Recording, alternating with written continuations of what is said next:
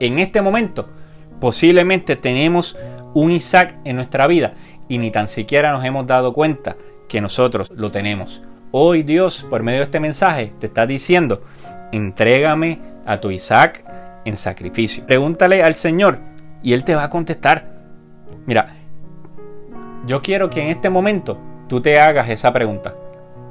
¿Qué es para mí lo más importante? Tanto que pudiera estar tomando el lugar de Dios en mi vida. ¿En qué tú inviertes más tu tiempo? ¿Qué te preocupa o qué te molestaría perder? ¿Entiendes ahora lo que representa un Isaac? ¿Qué es eso? Que aunque lo hagas quizás para Dios, está tomando el lugar de Dios. Obviamente ustedes saben que yo soy su pastor y que yo sirvo a Dios por medio del ministerio. Pero servir a Dios por el ministerio jamás puede tomar el lugar de Dios. El ministerio nunca puede tomar el lugar de Dios.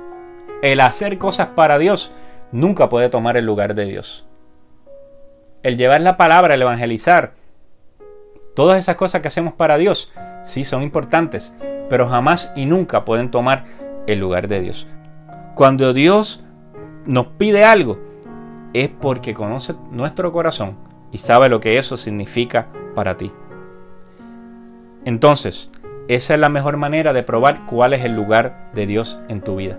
¿Estarías dispuesto a entregar eso que amas por Dios porque Dios te lo pide?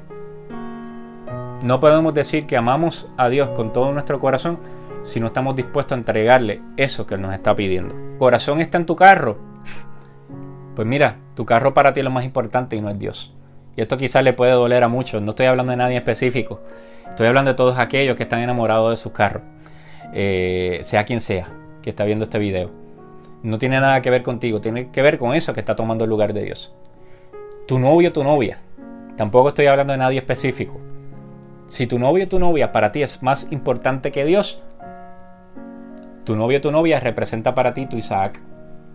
¿Estarías tú dispuesto a entregarlo? Y fíjate, con esto yo no te estoy diciendo que termines una relación. Yo jamás me atrevería eh, pedirte algo así. Yo lo que te estoy diciendo es que evalúes qué lugar está ocupando esa persona. Para que una relación funcione, esas dos personas tienen que tener a Dios en el primer lugar. Esas dos personas tienen que tener a Dios en el lugar más importante y después puede venir su relación. Es muy fácil decir de labios, eh, Señor yo te amo y todo lo que tengo te pertenece a ti, hasta que Dios te lo pida. Podemos decirle a Dios, Dios, yo te amo tanto que yo te daría cualquier cosa que tú me pidas. Pero eso es verdad. O eso es algo que solamente se escucha bonito cuando lo decimos. ¿Estarías dispuesto, dispuesta a entregarle a Dios de verdad eso que tanto amas? ¿O esa persona que tanto amas?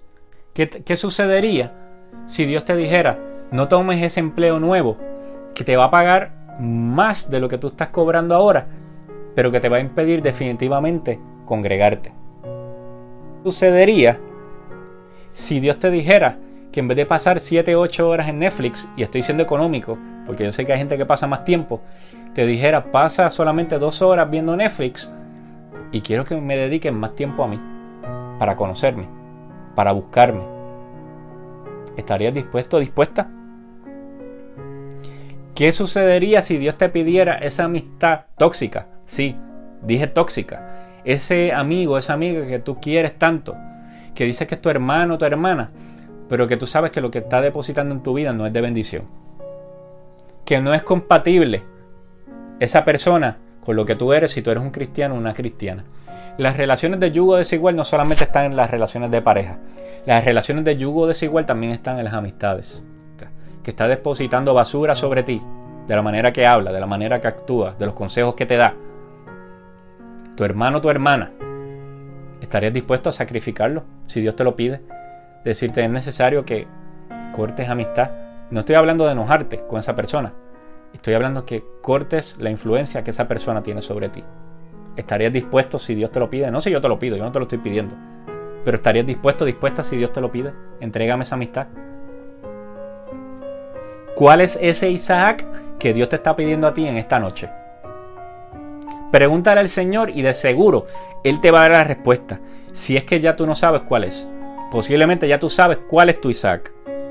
Él te revelará, si tú se lo pides, eso que en tu vida está ocupando el lugar que solamente le debe pertenecer a Dios.